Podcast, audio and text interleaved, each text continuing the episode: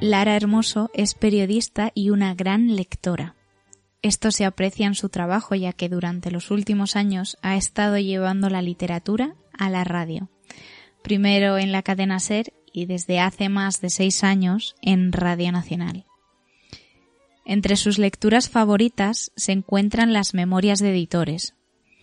Por eso no debería sorprender a nadie este dato. Ordena su biblioteca por editoriales. Algo que en este podcast defendemos a toda costa. Es una lectora incansable, así que cuando la invitamos a prólogos sabíamos que vendría a meternos en problemas. Salimos de este capítulo con más ganas de leer y con una lista infinita, más si cabe, de libros pendientes.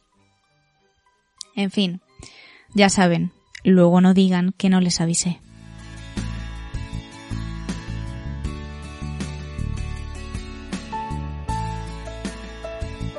Bienvenidos a Prólogos,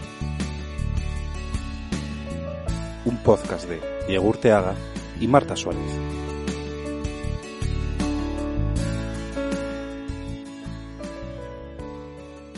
Bueno, Lara, bienvenida a Prólogos. ¿Qué tal? ¿Cómo estás? Hola, ¿qué tal? Muchas gracias por invitarme. Muy bien, ¿cómo estáis vosotros?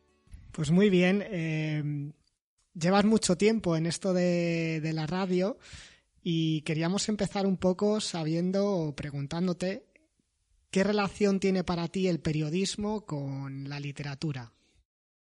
Bueno, yo creo que son cosas distintas, ¿no? O sea, mm, tampoco está bien estos periodistas que se dedican solo a hacer literatura, no estoy muy a favor de eso, pero evidentemente son, son dos disciplinas que están unidas y que tienen que estar unidas.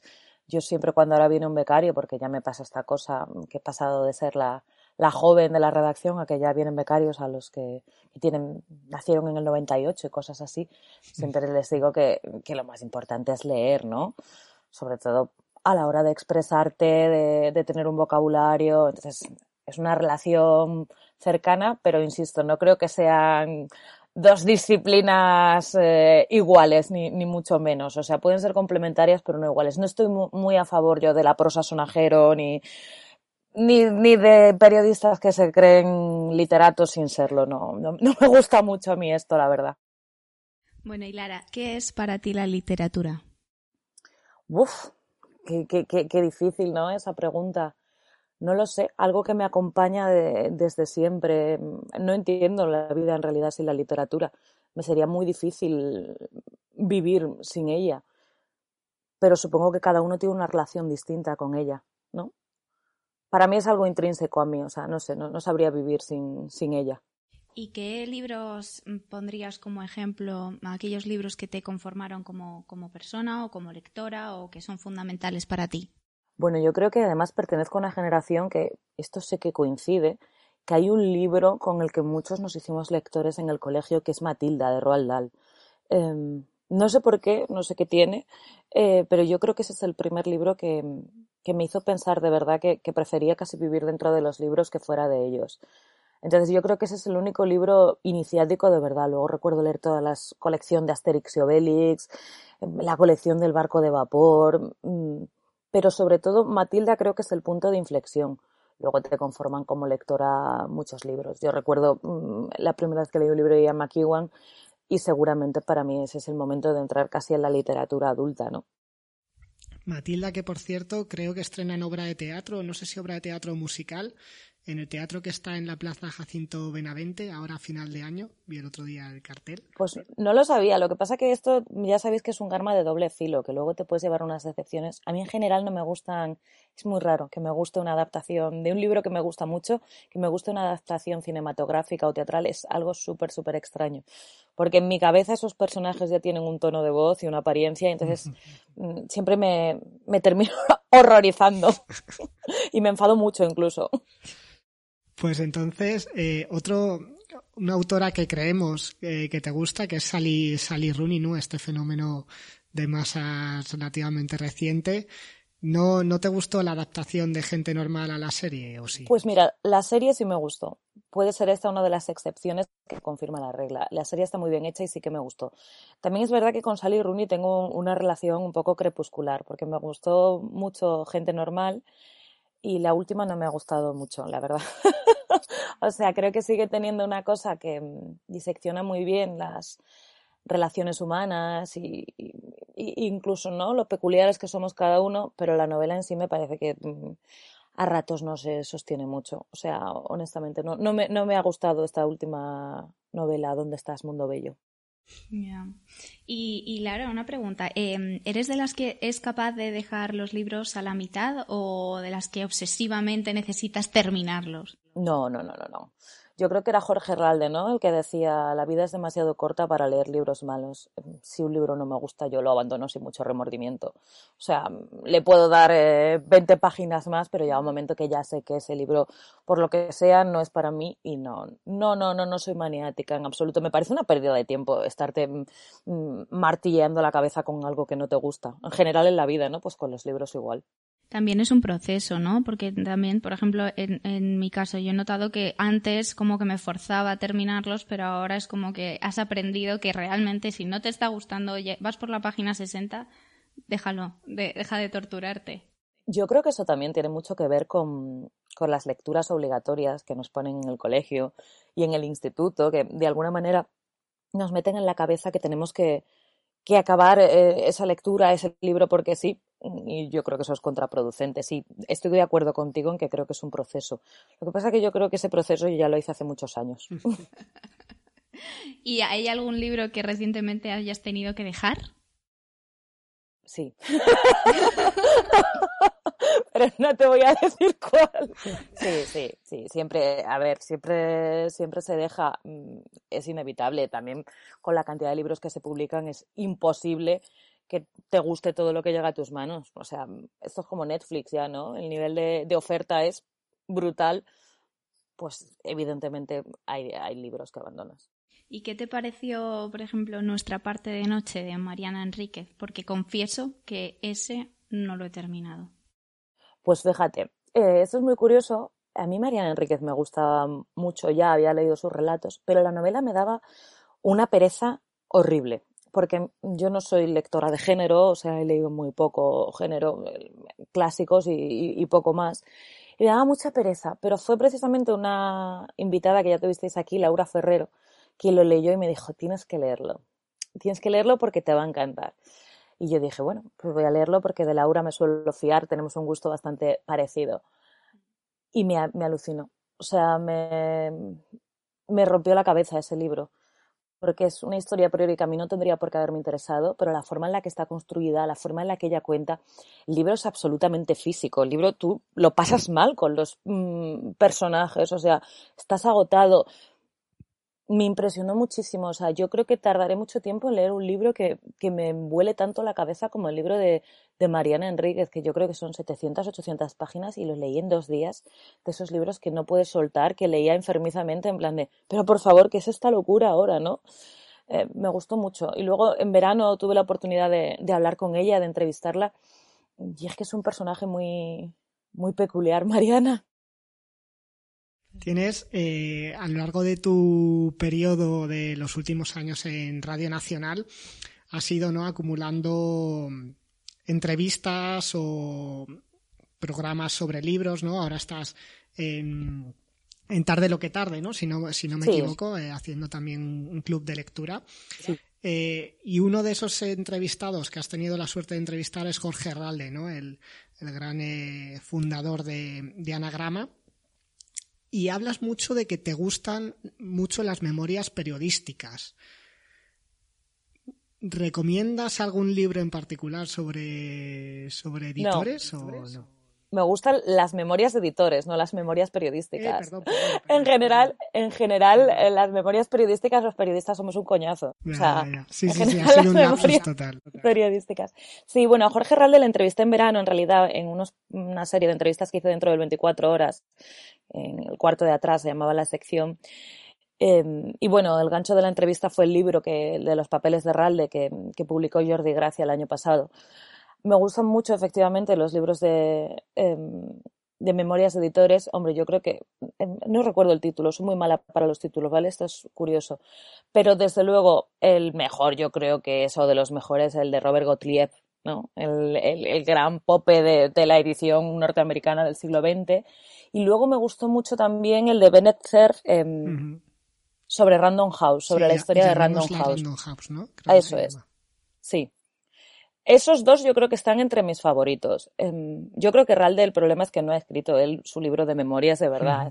Ha escrito varios libros sobre la historia de Anagrama, pero honestamente nunca se ha sentado a escribir sus memorias. Y es una pena, porque, bueno, o sea, diciendo Gottlieb es el gran nombre de la edición o uno de los grandes nombres de la edición norteamericana, como Galassi o, o como Cerf, pero es que Jorge Ralde es uno de los grandes nombres de la edición europea y es una pena que de verdad que no, que no vaya a escribir porque yo creo que no lo va a hacer ya su libro de memorias. Hmm. Escuchábamos y era, la verdad, eh, esa entrevista es eh, una entrevista muy chula porque no siempre se tiene la oportunidad de hablar con alguien que ha sido una figura tan representativa de, de la literatura no tanto como dices sobre la escritura, sino sobre la edición, ¿no? La selección de autores, la selección de títulos, eh, la edición, ¿no? Cuándo saco qué, ¿no? Además, eh, la historia de, de Ralde muy ligada al antifranquismo, ¿no? Etcétera. Que al final, en ese momento, pues elegir qué libros se publicaban era una decisión en muchos casos que te podía traer unas consecuencias muy graves, ¿no? Entonces, es una figura que no siempre se tiene tan en cuenta a la hora a lo mejor de entrevistar o a la hora de leer sus, sus biografías, siempre copan todos los autores, pero son figuras desde luego muy interesantes. Bueno, yo creo que lo primero cuando entrevisté a Herralde, que era una cosa que yo quería hacer hace mucho, creo que nunca he estado más nerviosa en mi vida. o sea, estaba más nerviosa que el día que entrevisté a Felipe González, lo confieso porque mm, además la entrevista fue a distancia, yo estaba en Madrid y, él estaba en la sede de Anagrama en Barcelona. Yo le, he visto a él varias veces en, en, persona, en Formentor, en actos de Anagrama y nunca, le, nunca he hablado directamente con él en persona porque me impresiona mucho. O sea, es como una cosa que, que me impresiona mucho, un rollo fan. Y claro, lo que yo quería hacer cuando planteaba esa entrevista en realidad es que era subrayar eso, que muchos españoles la educación sentimental se la debemos a Jorge Ralde porque la forma en la que él ha construido el catálogo de anagrama también nos ha construido a nosotros como lectores. Y creo que hablábamos en esa entrevista, ¿no? Del British Dream Team, que siempre es lo que se habla de Ralde, porque es verdad que, no sé, publicaba a McEwan, a Barnes, a um, eh, cuando eran muy jóvenes todavía y en realidad no vendían nada. Martin Amis es el primero que tiene éxito, pero fíjate, ¿no? El, el camino hasta el Nobel de Seguro pero también ha tenido muy buen ojo con, con los escritores franceses. Casi todo lo mejor que se hace en Francia ahora mismo lo publica Ralde. A mí lo que me da miedo es que cuando Ralde no esté, ahora la directora editorial es Silvia Sessé, si va a continuar, ¿no? Em, no por Silvia Sessé, sino por los propios autores, que creo que muchos mantienen su compromiso con Anagrama, por Jorge Ralde. Entonces, ya se fue Paul Auster y fue dramático, pero claro, yo no sé qué va a pasar. A mí eso me tiene un poco preocupada, la verdad os lo confieso. Sí, porque hay, aquí en España hay casi autores que tenemos asociado a ese color amarillento, ¿no? De los libros de anagrama. No concebimos el ver, pues, eh, libros en otro, en otro tipo de cubierta o en otro, en otra editorial, desde luego. Sí, ¿no? La peste amarilla que, que decía Barral.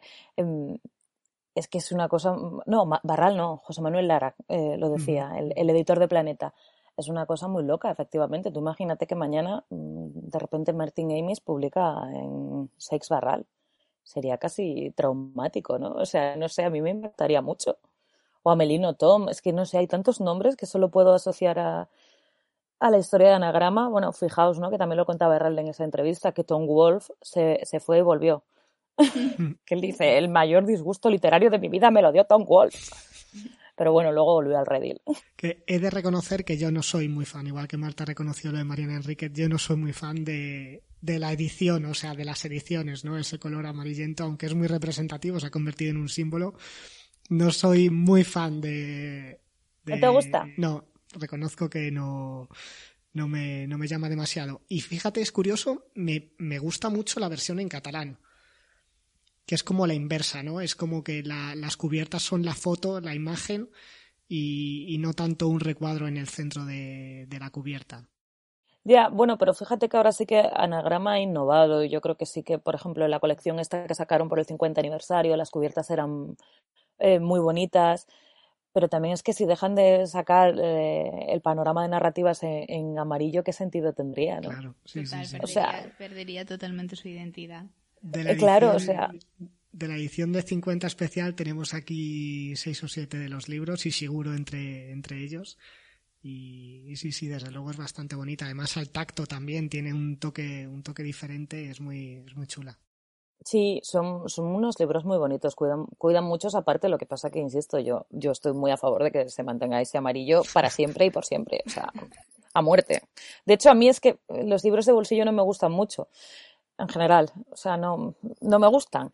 Entonces yo suelo comprar la edición amarilla, no el compacto, no, no, no la de colorines, no, la amarilla. Estoy de mudanza justo ahora y, o sea, es impresionante ver la cantidad de libros amarillos que tengo. Siendo mi madre una supersticiosa que detesta el amarillo, pero bueno, cosas que hay en la vida. Bueno, Lara, y, cambiando un poco de tercio, em, queríamos preguntarte también por, por las expectativas, ¿no? Cuando, cuando se habla mucho de un libro, em, cuando hay como, mm, se le da como mucho bombo, em, ¿es peligroso lanzarse a su lectura? Eh, ¿Prefieres como, como tomar un poco de distancia antes de embarcarte en, en la lectura o no? Pues esto depende. O sea, depende absolutamente de que me apetezca, de que no me apetezca, de que me guste el autor. Em, depende. O sea, es verdad que hay veces que hay hype en los que caes em, y no te gustan, y yo lo digo. O sea, no tengo. Yo recuerdo que mm, con las chicas de McLean hubo un hype tremendo y a mí el libro me pareció un horror. Y yo recuerdo discutir y decir, pero ¿cómo os puede gustar este libro? Pues si no me creo a ningún personaje. Entonces a veces te llevas decepciones y a veces creo que hay mucha expectación, bueno, porque el libro lo merece y, por ejemplo, ¿no? Nuestra parte de noche de Mariana Enrique, aunque tardara en acercarme porque lo que me daba pereza era la temática, no, no el, el, hype que rodeaba el libro. Entonces yo creo que eso depende, absolutamente. También soy, soy una lectora muy anárquica y a veces eh, muy intuitiva también, o sea, que leo un poco lo que me apetece en ese momento. Hay libros que tengo desde hace años en casa y que no he leído, pero que leeré en algún momento. No lo sé. ¿Y tienes la sensación de que mm, a medida que vas leyendo los libros van conectándose? Estás leyendo sobre un autor que tiene una referencia en el otro y pasas a un libro que mm, no tendría por qué tener nada que ver, pero al final referencia al autor que venías leyendo, como que es una telaraña, una red. Sí, eso pasa, eso pasa mucho. Incluso que por leer un libro acabas leyendo a otro porque te lleva de una referencia a otra, ¿no? Al final yo siempre digo que la literatura también lo que va construyendo es un mapa. Entonces, eh, a mí eso es bonito, eso, eso me parece bonito y, o sea, te sientes como parte de algo. Sí, sí, total. Incluso te sientes un poco más listo, aunque, aunque sea mentira, pero tú dices, ah, este libro que yo ya había leído, entonces te, te reconforta de, de alguna manera. Pero a mí lo que me parece bonito es eso, es ir construyendo tu propio mapa y, y, que te lleve, ¿no? De, de, uno a otro. No sé, cuando te gusta una generación de escritores, al final yo los he acabado leyendo a todos, pues mm, casi por, porque era como, quiero saber más de esta gente de, y de cómo se relacionan entre ellos y, ¿no? En el caso de los británicos, eh, de los que hablábamos antes, que en realidad muchos de ellos son amigos entre ellos, otros han protagonizado mm, peleas entre ellos y ya no se hablan. Entonces, a mí es que toda esta historia es fascinante. En realidad siempre digo que para qué leer el Ola si puedes leer todo esto. Una de las últimas veces que nos ha pasado fue precisamente hace poquito que cogimos el de, mm, el de Melville, el nuevo libro de, Rodrigo Fresán, y casualmente había pedido esa misma semana los diarios de Chiver, eh, que, que edita también Random House, y cuando me llegó veo en la cubierta que aparece que es una edición anotada por Rodrigo Fresán, ¿no? Son esas conexiones que de repente dices, he hecho bien comprando este libro, ¿no? Porque hay ciertas conexiones que dices, ya sabe, ya sé, si este libro me gusta y conecta de esta forma con este, sé que de cierta forma hay algo que me, que ya me llama, ¿no? Que, creo que me va a encajar. Sí, ¿no? Es como un aval o como un poco seguro de vida. Y dices, bueno, pues ya te sientes mejor en plan de, evidentemente, ¿no? Si, si Fresán está aquí, seguro que hay algo interesante eh, detrás. No he leído todavía el nuevo libro de Rodrigo Fresán, pero lo tengo ahí pendiente y tengo muchas ganas de leerlo. Y yo, y yo lo tengo ahí en la mesilla, como siguiente. esperando. esperando, esperando. También te quería preguntar, Lara, eh, porque tengo mucha curiosidad, ¿qué te pareció Hamlet? Eh, me gustó mucho pero bueno, em, Maggie O'Farrell es una, yo creo que ahora mismo de las contemporáneas es mi favorita, yo creo, de las escritoras mm, contemporáneas que escriben ahora, yo creo que, o al menos está en mi top 3. Es un libro que al principio no entendí. O sea, mm, durante las 50, 70 primeras páginas no entendía muy bien dónde me quería llevar, porque además había leído todos los libros anteriores de O'Farrell y era una cosa un poco de esto que es como un cuento y pasan también cosas mágicas, no entendía nada, ¿no? O sea, como pero luego creo que en realidad la grandeza de esa novela es que transita por el mismo terreno que han transitado las novelas anteriores de O'Farrell, que es por el de la maternidad y, ese dolor a veces arraigado a la maternidad y que está muy relacionado con la propia biografía de ella y con la enfermedad que tiene uno de sus hijos. Entonces creo que esa es la grandeza, ¿no? Recuperar una historia que yo personalmente desconocía. Y aquí el protagonista de la novela no es Shakespeare, la protagonista de la novela es su mujer, es la madre, ¿no? Entonces me parece una forma muy bonita de, contar esa historia, pero que yo creo que muy poca gente podría hacer eso y que le saliera bien, ¿eh? porque es muy arriesgada la fórmula. Pero a mí me gustó mucho. También conozco a gente que, habiendo leído antes a O'Farrell, ese libro no lo ha entendido y no, no ha entrado dentro de él. Y lo puedo comprender, pero yo al final lo que acabé viendo es lo que os decía que transita por el territorio que, había transitado ya antes, ¿no? que navega por el mismo, el mismo terreno, las mismas aguas. Y volviendo a, autores favoritos, has hablado de, quizás actual Maggie O'Farrell, pero obviamente no pueden faltar en tu catálogo McEwan, lo has citado ya, Julian Barnes. De hecho, en tu página, ¿no? en, tu, en tu dossier de, libros leídos, de lecturas del año, se llama Expiación, ¿no? ¿Qué, qué te parece, qué te pareció ese libro, además respecto a la peli, no? Bueno, la peli un horror, porque ya he dicho antes que yo tengo un problema con, em, con, con esas adaptaciones, ¿no? O sea, la peli un horror, como tampoco me gustó cuando hizo Ana Karenina. El libro no es mi favorito en realidad de McEwan. ¿eh? Mi libro favorito de McEwan es Amsterdam, que es un libro menos conocido de él porque, bueno, como no se hizo adaptación cinematográfica, pues a veces eso hace que sea menos conocido, pero que para mí es su gran libro.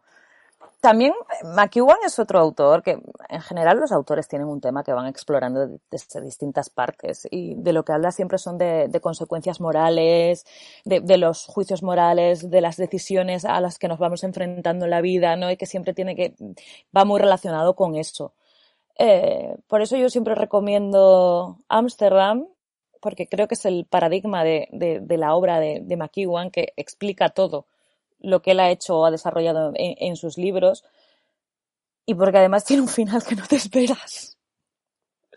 Así que entre expiación, aunque en mi blog se llame expiación, eh, porque lo de Ámsterdam iba a quedar un poco raro y la gente no lo iba a entender. no iba a entender la referencia. Yo recomiendo Ámsterdam encarecidamente. Además, expiación, el problema es que todo el mundo ha visto la peli ya. Entonces ya mm, eso pierde ya parte de, la esencia. Yo recuerdo que la fui a ver al cine, ¿eh? era joven, entonces todavía cometía ese tipo de errores. Y salí de allí, o sea, la escena de la biblioteca creo que me ha perseguido en pesadillas durante años. Pues yo, yo he de reconocer que es, el único libro que me he leído de McEwan. Además, eh, me lo leí porque pues me, ya te he puesto deberes. me lo regaló Marta por un, por un día del libro. Además, una edición súper bonita de, de, la editorial británica de Everyman's Library. Y muy chula, la verdad, muy bonita. Los libros que tienen también son muy, como muy imprescindibles, ¿no? Y es el único que me he leído de McEwan. No había visto la peli, así que entré en el libro sin ningún tipo de, prejuicio pero, pero apuntaremos, apuntaremos a Ámsterdam.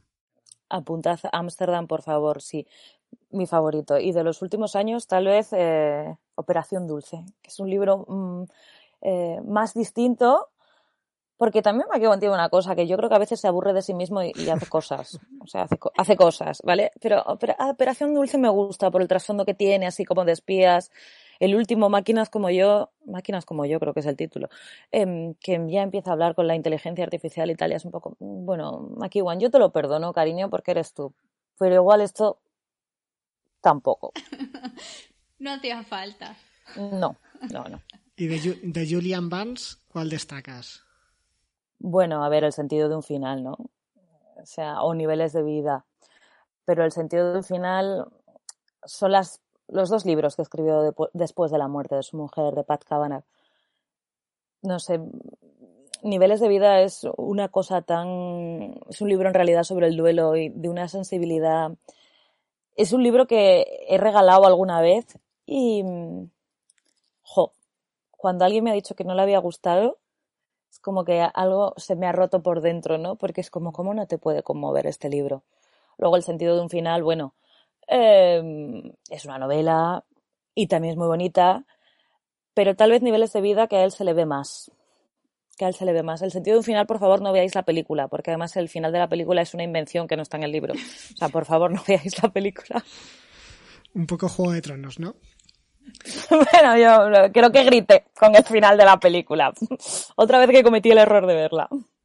Y Lara, ¿tienes algún libro, mm, algún libro, algún ensayo, algún poemario imprescindible al que siempre vuelvas, que siempre, que un fragmento que siempre leas, algo que a, lo que siempre termines volviendo?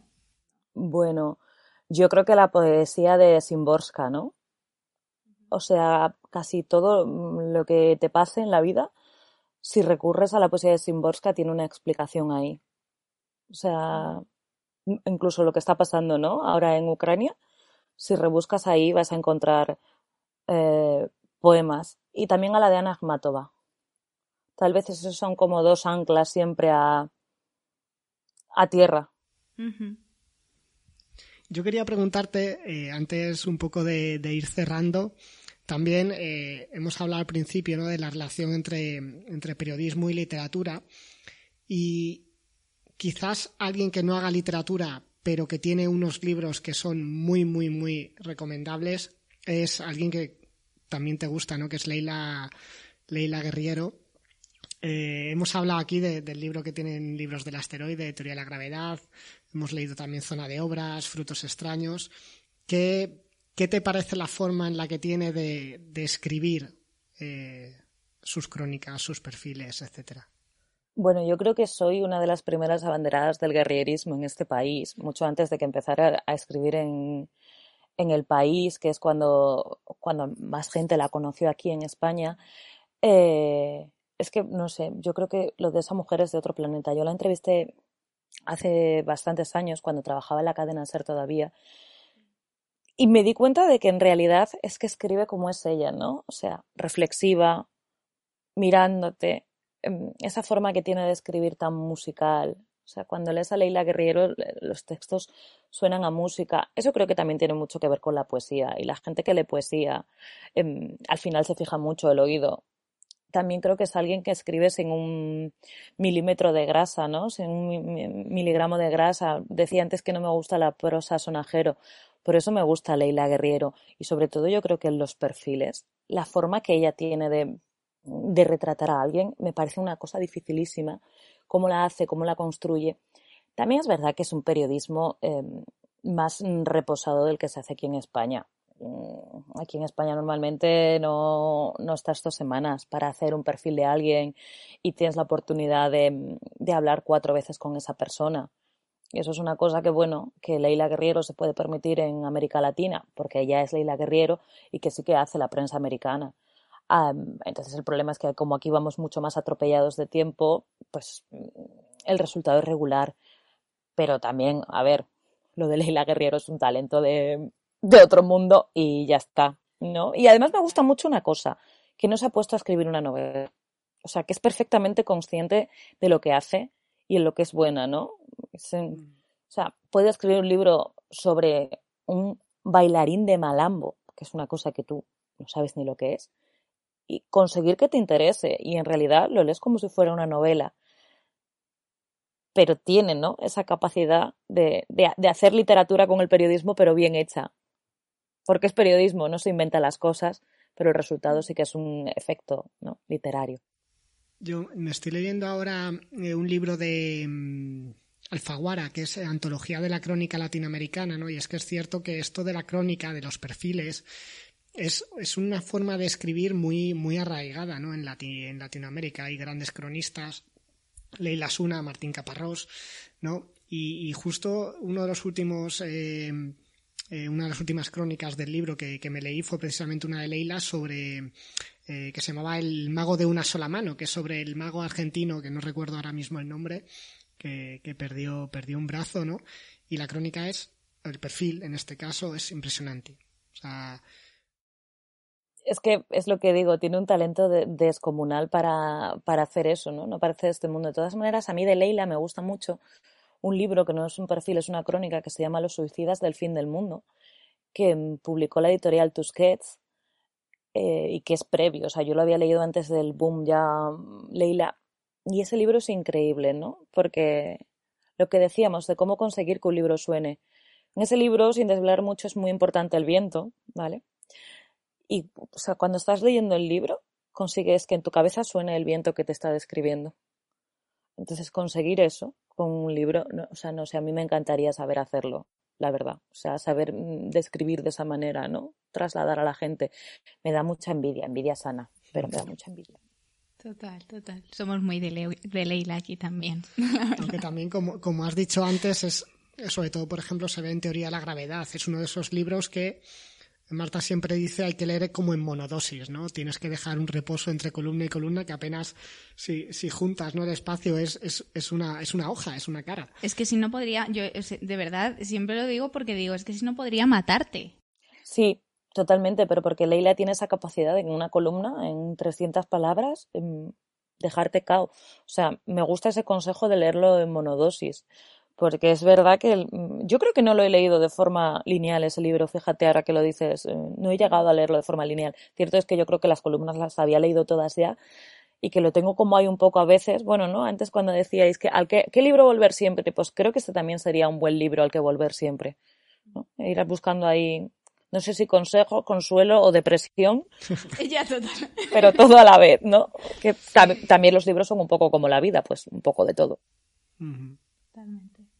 Y Lara, ya un poco para cerrar, queríamos preguntarte tres libros que, dejarías recomendados en prólogos. Puede ser de los que ya has dicho, porque hemos hablado de muchos y entonces te lo, te lo estamos poniendo un poco difícil. Y alguno que tengas muchas ganas de leer. Pues mira, a ver, tres libros. Por ejemplo, recomendaría un libro que yo creo que en España no tuvo el éxito que debería haber tenido hace un par de años, que es Tres Mujeres de Lisa Tadeo, que es, bueno, un libro que no es ficción, es, eh, es una investigación sobre ella a lo largo de, varios años se va encontrando con tres mujeres y que pone en el centro, bueno, el deseo y el placer femenino y explora sobre eso, sobre los tabús, sobre cómo nos construimos. Me pareció muy interesante y creo que tuvo, mm, tuvo poco, poco, poco éxito para lo, lo que se merecía. Luego, por ejemplo, recomendaría, no sé, El adversario de Manuel Carrer, que es como un clásico de ahora, ¿no? De nuestra literatura contemporánea. Y no sé qué terceros podría recomendar que no haya mencionado ya. A ver, a ver, que no quiero. Mira, tal vez un libro que publicó Periférica hace varios años, que tampoco sé si la gente lo leyó mucho, que se titula Con rabia, eh, de Lorenza Mazzetti. Espero, espero haber dicho bien los títulos porque eh, repito que siempre cambio los títulos a, los lo, lo anotaremos, eh, aparecerá en los comentarios, o sea que si no, si no es exacto, eh, saldrá, saldrá el Vale, vale, muy bien. Creo que esos tres libros. y bueno, no hemos mencionado a Carmen Martín Gaite, así que mira, de bonus track voy a leer a recomendar un libro suyo, que es un ensayo, que el que fue su marido durante muchos años, Rafael Sánchez Ferlosio, decía que era su mejor libro y que yo creo que la gente lo ha leído poco y que es El proceso de Macanaz. Así que al final os he recomendado cuatro porque me ha parecido a mí bien. Además de todos los demás. Además de todos los demás. ¿Y alguno que tengas muchas ganas de leer? Que sea reciente o que, alguno que tenga muchas ganas de leer. Un eterno pendiente. Pues no lo sé, fíjate, no, no hay nada ahora mismo, porque acabo de publicar el libro Luis Landero, que es uno de mis favoritos, con lo cual como que mi primer deseo del año ya estaba completo. Eh, sí, ya lo he leído. Entonces, bueno, tengo muchas ganas de, de leer el siguiente de McEwan. Ese, siempre, porque siempre tengo ganas de leer lo que estoy haciendo, sobre todo porque lo último que publicó fue La cucaracha, ese librito tan pequeño sobre el Brexit que también se lo podría haber ahorrado. Entonces, tengo ganas de ver por dónde nos sorprende y de, y de ver si nos da, nos da una alegría, ¿no? Porque eh, también a veces las decepciones. Tenía muchas ganas de leer el libro de, de Martin Amis sobre, bueno, ¿no? Eh, sobre su amigo Christopher Hitchens eh, y no, no me ha gustado nada. Entonces, bueno, pues mm, no lo sé, es que ya me voy rebajando expectativas. Me voy rebajando expectativas. Pues apuntamos esos libros, además, eh, incidiendo en mi anti-amarillo de anagrama, decir que el de, que el de Carrere está en la colección de especial de 50 aniversario Sí. de anagrama, en una edición muy, también muy bonita. Digo, haciendo amigos. Un saludo Pero- a la editorial Anagrama desde aquí y a Jorge Ralde. No, no, o sea, la, la selección es maravillosa, pero eh, el amarillo ese eh, no. Eres no como mi madre, supersticioso, vamos a dejarlo ahí. Sí, pongamos esa excusa, ¿no? Pero bueno, muchas gracias por, por estar aquí, Lara, eh, por esta conversación, por tantos libros y, y nada, que te seguimos leyendo. Muchas gracias por estar aquí, Lara. Muchísimas gracias a vosotros por invitarme y muchos libros para todos, amarillos o no. Aceptamos.